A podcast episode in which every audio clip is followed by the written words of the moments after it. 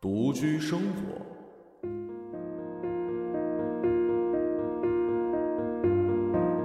没时间呢。这个月我的时长都播不够，非要采访啊，只能晚上了。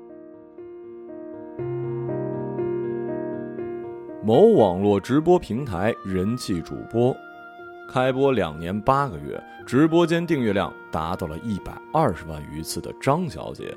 第二次回绝了我在咖啡厅见面的采访邀约，阐明了自己的工作压力。按照他在微信上传来的地图坐标，我在晚上到达了位于武汉市江岸区的临江公寓。微博上，张小姐被网友戏称为“球王”，暗指她 F 罩杯的胸围所向披靡。我告诫自己。端正视线，保持严肃。走进公寓，家具上均盖有防尘的白布，三十余个收纳用的棕色箱子堆叠在墙角。拐入右手边的房间，轰然明亮。在电脑背面的半米处，有左右两盏硕大的摄影级柔光灯箱，构成了影楼级别的场景光源，分外的刺眼，让人一时无法的适应。他刚刚结束直播不久，网页上显示的在线观看人数从二十余万迅速的跌落。黑色的视频窗口中，白色弹幕依旧在滚，由右向左，大量的八八八八八八八横穿而过，表示拜拜。八大海洋之中，少量的夹杂一些另类的字段。我老婆休息了，大家散吧。主播去啪啪啪了，滚滚滚！他娴熟的关闭了一系列设备，灯箱、摄影机、旋转采光灯，之后到身后的沙发上，将一系列布艺玩偶收拢到柜子，示意我可以坐在那儿。你们记者写报道不会用真名吧？未等我答复，他就跟上一句：“化名，化名吧。我们合同里一大堆不让说的，我都没仔细看。”麻烦死了。随即指了指右手的墙边，那儿悬挂着一张游戏海报，人物性感妖娆，九束尾巴发散波浪。就把我写成阿离吧，你玩不玩撸啊？阿离身材高挑，他大胆的穿衣风格跟拍摄角度，以及每日一更的频率，引得球迷在评论区欢呼雀跃。他们都说呀，我是良心主播，我自己也挺爱玩微博的。当天他化有浓妆，黑色抹胸礼服背面的拉链处夹有四枚木质夹子，全身布料因此而绷着。他披上了一件薄外套，准备开始解决晚餐问题。你等会儿啊，我点个外卖。你吃不吃点什么呢？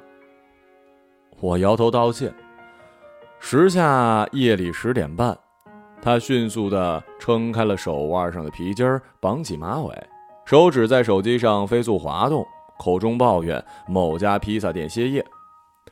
在接下来的半个小时里，外送货员接二连三的致电、敲门、离开，猪手、煎饺、蟹肉包、炸鱿鱼均盛放于透明的塑料盒里，组成了他当天的晚餐。餐后，他打电话预约了第二天的上门保洁。这间书房是阿离最主要的直播地点，偶尔也会用手机了，躺在床上做直播。嗯，最近流行手机直播，就像自拍一样，陪他们说说话，他们管那叫做男友视角。书房装修恬淡，贴着粉色的壁纸，摆放着白金色的欧式家具。在梳妆台后面的椅子上呢，堆叠着五六件套着透明塑料的衣物，均贴有干洗店的商标标签儿。房间的角落吧，摆着一架油画画板，颜料吸管散落四周，均没有帽子，几近干枯了。谈到学业，他难以掩饰某种遗憾跟愤怒。站起身，在房间里踱步，大讲特讲起有关艺考的往事。你看画的怎么样啊？画框中呢，有一架长桌，摆着花瓶、罐子、带穗儿的玉米棒，以及一副眼镜。我不懂美术，只是笑着答了一句：“嗯，不错。”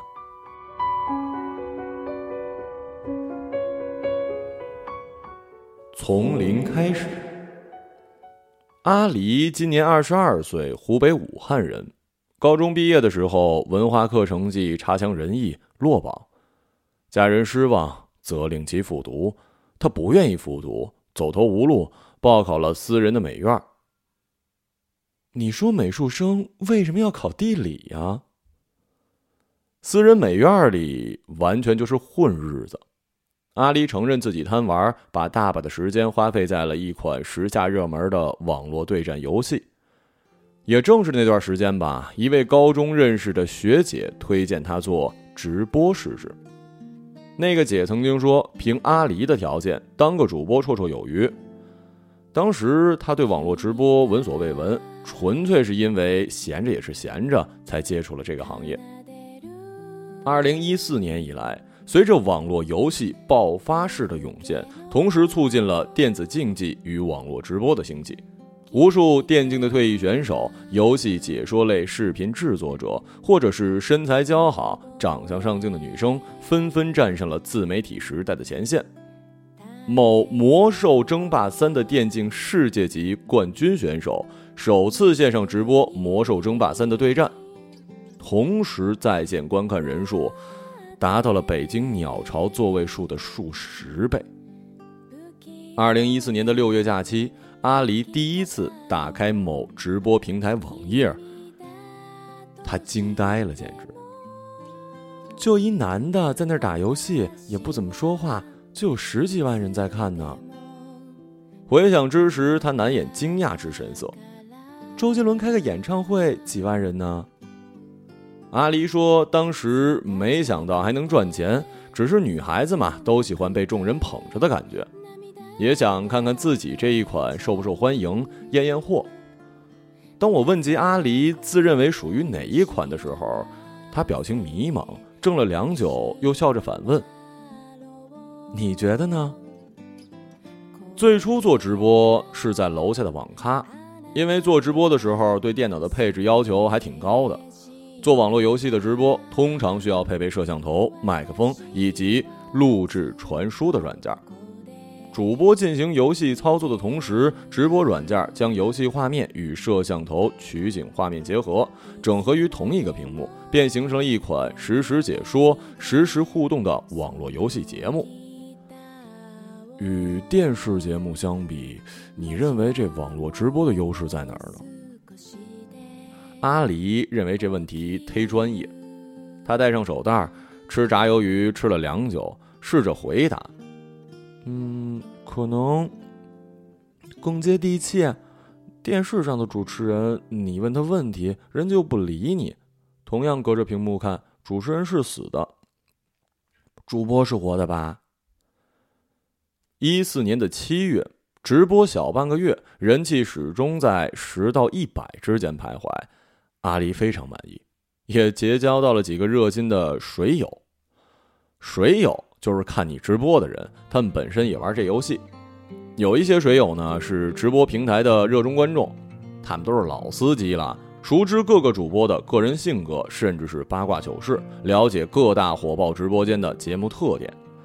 其中有一个网络 ID 为大叶子的水友，也向阿离提了一些建议。BGM 和直播间的标题都很关键的。我问阿狸：“BGM 是什么？”背景音乐呀，Big Music，网友们发明的吧？呵呵。背景音乐，没有 BGM 的直播间容易显得枯燥乏味，因为你不可能嘴巴吧嗒吧嗒不停的去说去互动，你一停下来。直播间就只剩下游戏的声了，就枯燥了。阿离特意的为此设置数个歌单，每天直播时循环使用。在大叶子的点播之下，阿里每天更换着惹眼的直播间标题，比如什么“国民前女友”啊、“长腿萝莉”啊什么的，人气因此有了显著的增长。在直播平台的网页上，直播间的排列次序是按照当前观看人数的多少来设定，冲击首页就成了阿里的目标。他从小野心就很重。那段时间绞尽脑汁，却不知道该往哪儿使劲儿。阿离就开始观察那些大主播的直播间了，最后得出自己的结论：他们都很能豁得出去。阿离也开始褪下毛衣外套，尝试穿着紧身的羊绒衫、抹胸礼服、cos 类的服装、女仆装、护士装，甚至是运动伴进行直播。我说，可能相比 BGM 跟标题，惹火的身材更能笼络观众。阿里表情充满了鄙夷，撇撇嘴苦笑：“那是你们男的这样想，我可不觉得。我看我自己的胸，可没什么感觉。”他低下眉眼扫了一圈，抬头撇撇嘴，翻着白眼。直播间的人数至此有了飞跃式的增长。每天都达到三四千人。阿离第一次出现在首页的时候，还曾经拍照纪念。他翻动着手机相册，大拇指掠过大量的自拍照之后，终于找到了纪念照，拿给我看。怎么没有游戏画面啊？当天和水友连麦，就把摄像头画面扩大到全屏了。网吧摄像头不行，太模糊，AV 画质，不然还能有更多的人呢。问及 AV 画质，阿离讶异，他问我：“你平常不看直播呀？”AV 画质就是水友调侃你的画面不清楚、不流畅的意思，弹幕里经常出现的。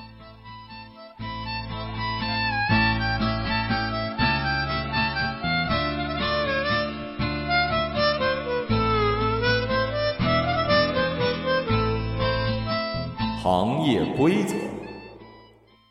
网络直播之中，观众可以送礼物给喜欢的主播。在阿里所在的网站，单份礼物从一元到五百元不等，需要在网站充值，可赠予主播。礼物价值呢，由运营方跟主播五五分成。阿里逐渐的有了自己的收入，用自己的钱买了配置优秀的二手电脑、更清晰的摄像头、有滤网的麦克风，开始在家中做直播。母亲也开始过问他直播的相关事情了。他事业心比较重，也比较开明，就是不想我熬夜。不过那段时间没办法，你不拼午夜档就是死路一条。午夜档是新人主播发展之路上的火焰山。你看那些主播都是从午夜档爬过来的，没办法，必经之路，熬过来就活了，熬不过来就不行。阿里打开网页，为我详细讲解了午夜档的故事。晚上十二点一过，那些大主播、成功的主播就会去睡觉，关直播了。在直播网站上，当一位数十万甚至上百万观看量的主播关机睡觉、关闭直播，他的海量观众就会被系统的后台随机分配到不同板块的不同直播间。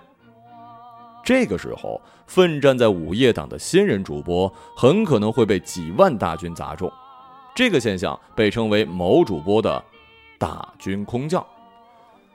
阿里打开网页，在搜索栏迅速输入一串房号，继续点入，指着一个同样靓丽年轻的女主播说：“你看她，她也在武汉。当时每天凌晨三点以后，就只有我跟她，整个板块只有我跟她。”我们现在关系都比较好，这叫共患难。阿离的眼神饱含着友情，他盯着十一点三十分仍在直播的朋友说：“他是我见过最刻苦的，他本身性格不是很幽默很逗的，所以经常去网上抄段子、学段子、背，然后找时机讲给水友听。”夏天结束，冬天袭来。阿离的直播生活第一次受到了打击，在那之前呢，他对这个行业理解不深，还是太年轻，太傻了。一四年的十二月末吧，阿离收到了一份签约的邀请，是直播网站官方发出的。阿离当即选择不签约。我问及原因，阿离翻出白眼，充满了抱怨，反问：“月薪两千，要是你，你签不签呀？”之后的五个月是阿离最难熬的五个月，是被封人气的五个月。我感到惊讶，就问他：“人气这东西还能被封？”废话，网站都是他们设计的，限制个人数太简单了。他不想让你火，就在后台封你的量。提起那段时光，阿离还是表现出了气愤，抓着沙发上的抱枕不时的摔打。怎么可能那么巧啊？每次到五百人就不会往上走了？从弹幕就能看出来，五百人、五千人、五万人，弹幕的密度是不一样的。他投诉给客服，客服常常推给技术部，辛苦找到技术部呢，技术部则要推给原因不详的技术故障。他很绝望，就像压了一块巨石，巨石之下只留出五百人的位置，巨石之上。一片汪洋。他根本就不知道谁能管这事儿，也无数次想要放弃。阿离再次强调，自己从小野心就很大，想着如果有足够多的人喜欢，官方也压不住。况且当时的生物钟已经彻底的更变，变成了一到夜里就精神的夜猫子，索性就坚持下来。值得一提的是啊，在难熬的五个月里，网络水友大叶子作为阿离的房管，始终不离不弃。阿离将自己被封人气的猜测分享给了大叶子，大叶子强烈要求阿离把电话号码给他。长途通话之后，他站在宿舍深夜的楼道，风声吹凉话筒，认认真真的一直在劝阿离得坚持下去。并帮他想出很多与水友互动的方式，吸引眼球，增加订阅量，比如定期举办微博抽奖、水友游戏比赛、视频通话之类的。真是太恶心了！一个人五个月，差点就被一个数字给打垮了。二零一六年的春节，直播间订阅量突破一百二十万的阿里买了一部曲面屏手机，作为新年礼物赠送给了大叶子。这次的联络才得知，对方是江西某大学的在校生，经管专业，男生。照片里，男孩穿着橙色的运动服，捧着一篮球。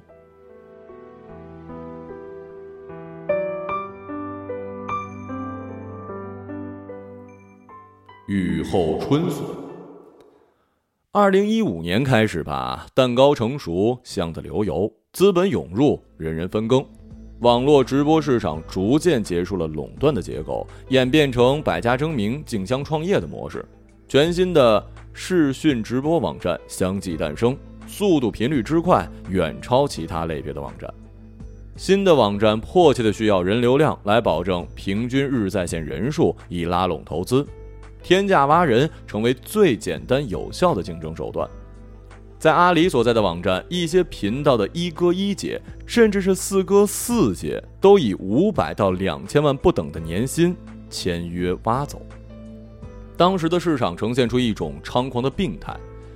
阿里回忆时说：“那几个月太疯狂了，人都不像人了，真的是。”和阿里同处一个板块的某男性主播，因游戏中某。超级超级难的英雄，操作熟练精辟，被无数的粉丝追捧。跳槽时签约年限还未到，面临了法律的制裁。人家不怕，挖他的公司直接帮他交了违约金，还让他在公众面前反咬一口呢。该主播在直播的时候大肆宣扬前公司拖欠工资、虚造在线人数等等假象，突然就熬到头了。谈话至此，阿里紧绷的表情舒缓了许多。一般人都有一点报复的心理，现在网站多，机会多，你为什么还是选择签约这儿啊？他突然扭过头笑了。总结起来呢，阿里选择留在原处的原因有三：一，公司指派了一个公关妹子来道歉，她不知道错在哪儿，又受到上司之命来给我道歉，特别萌。二呢是价格，家里人都很满意，连阿里本人都觉得第一次发现这网站这么有钱。网站大主播相继跳槽。人流损失惨重，官方在拼命的挽回，他甚至有一种发国难财的罪恶感。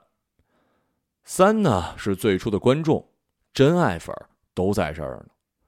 阿狸当然认为，既然五指山都搬开了，不冲到板块第一，那就说不过去了。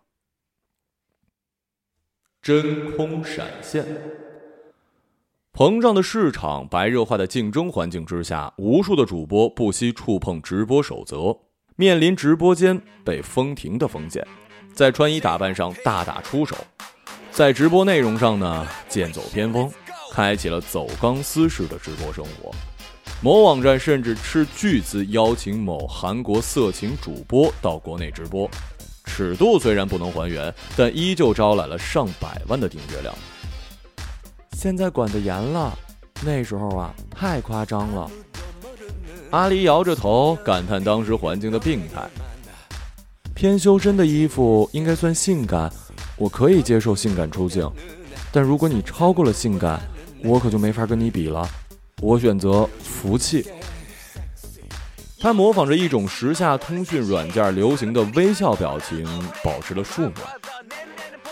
真是佩服了。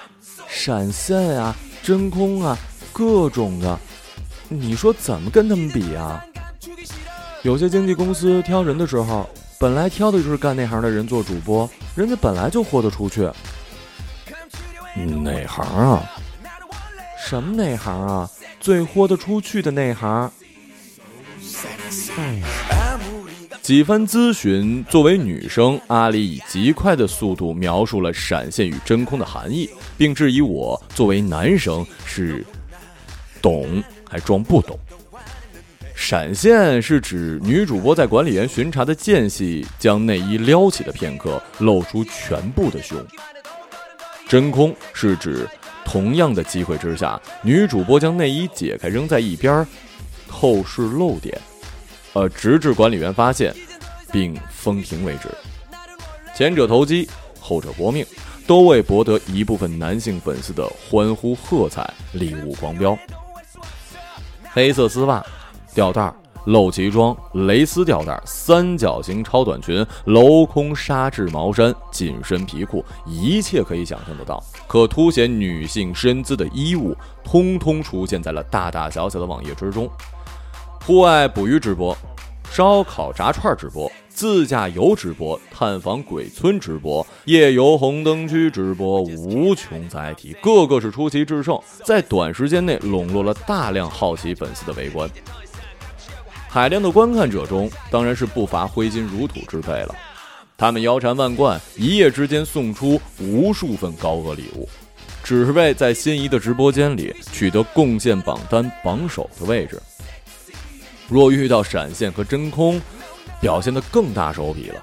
资金充足者的病态奖励机制，刺激着网络直播从业者的表演欲望，使得整个系统恶性的循环。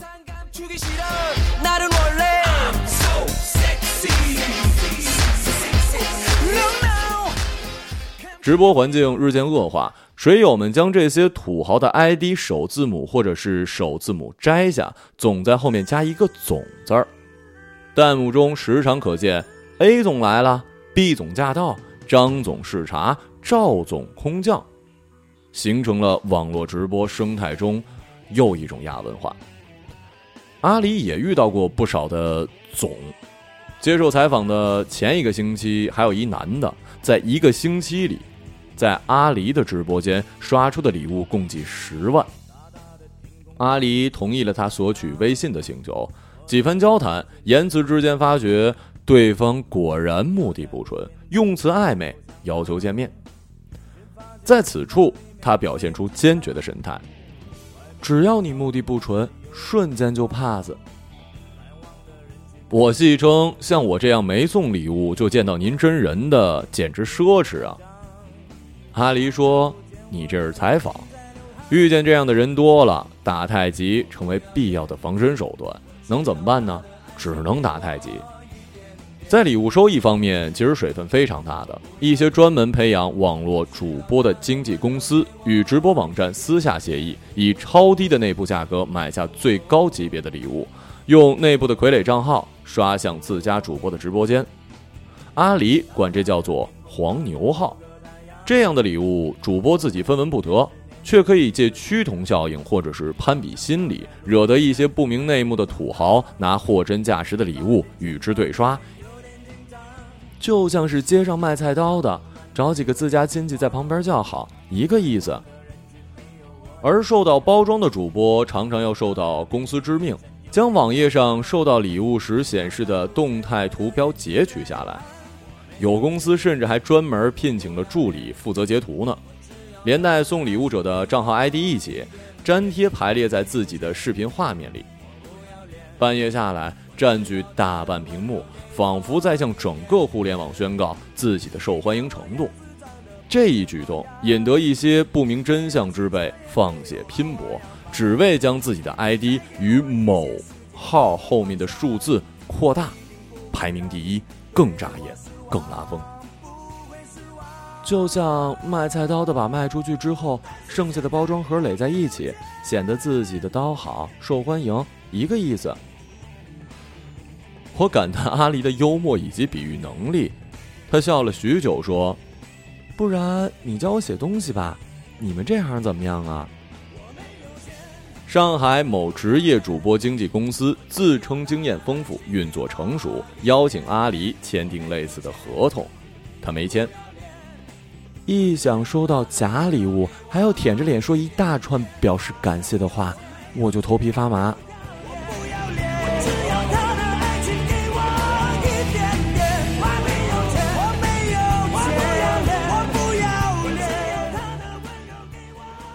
日复一日。提到网络监管政策，阿里提到了“超管”这词儿。超管，网络直播间的超级管理员，有权限对违规的直播间封停或者是责令整改。做超管这工作，出门上班前要跟家人扯清关系的。阿离无奈的笑起来，想起与自己相识的几位超管都是女生。每天就守在电脑前，同时监督数十个直播间。如果女主播因打色情擦边球被超管封停，弹幕中就瞬时刮起一股谩骂超管的风波。超管全家暴毙，超管灵车漂移，超管亲妈骨灰拌饭，诸如此类，兢兢业业却战战兢兢，让人唏嘘。网络语言暴力几乎为零的犯罪成本。揭露了一些手指在键盘上飞舞、不顾伤人与否人的丑恶嘴脸。相比从热到发烫、乱象横生的直播环境，阿离更喜欢现在的氛围。自从出了事儿，管得更严了，不往那方面搞，喷子也就少了。一五年的十二月末，某主播直播开车闯红灯，发生严重车祸。一六年一月的中旬，某主播直播与女友。闯辱交欢画面，画面不堪入目，一系列极端的事件发生，把直播平台一次一次推向了风口浪尖儿。官方不得不全力抓审核，强制每一个主播签订文明公约，实行了积分制度。迷恋在网络中获取色情暴力内容的人，往往素质低下，谩骂超管，侮辱主播，互相争吵。出口伤人不计成本，而关于法律咨询、电脑配置 DIY、练歌房、宠物、漫画、绘画之类的生活直播间，大家常常处于一种相互交流、认真讨论的轻松开心的氛围。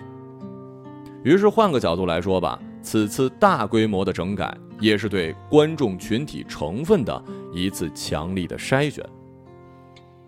阿里始终记得母亲的一条训诫。别学那些女孩子，有哪个花瓶能永远不碎啊？而他自己的直播经验是，真正能留下固定粉丝的就只有两种：一种人天生相声演员能逗几万人笑；第二种就是技术低，认真能传授知识的。谈至深夜，阿离觉得困了，一脸浓妆还未卸，却已无法掩盖疲惫。这个房间是他直播一年后给自己买的，黄金地段，落地窗背面的不远处就是武汉的江滩。长江并不在乎这个时代，以及这个时代互联网上发生的一切，依旧静谧的奔腾。货轮经过，浑厚的汽笛声在江岸区的上空萦绕三声。时下是深夜的十一点半。阿里手中摇晃着一瓶卸妆液，走向了梳妆台。最后一个问题里，我们谈到他家客厅里堆叠的大量的搬家箱子。他说，三月份要搬家去上海发展，做线下活动，做游戏解说、主持人方面的工作。因为每天在这里聊天打游戏，很容易让人丧失斗志的。临别前，他送了我一张油画，那是他高中时代的作品。这画，是他从前想象自己在江边的高楼上画的。画面中灯光旖旎，水波均匀。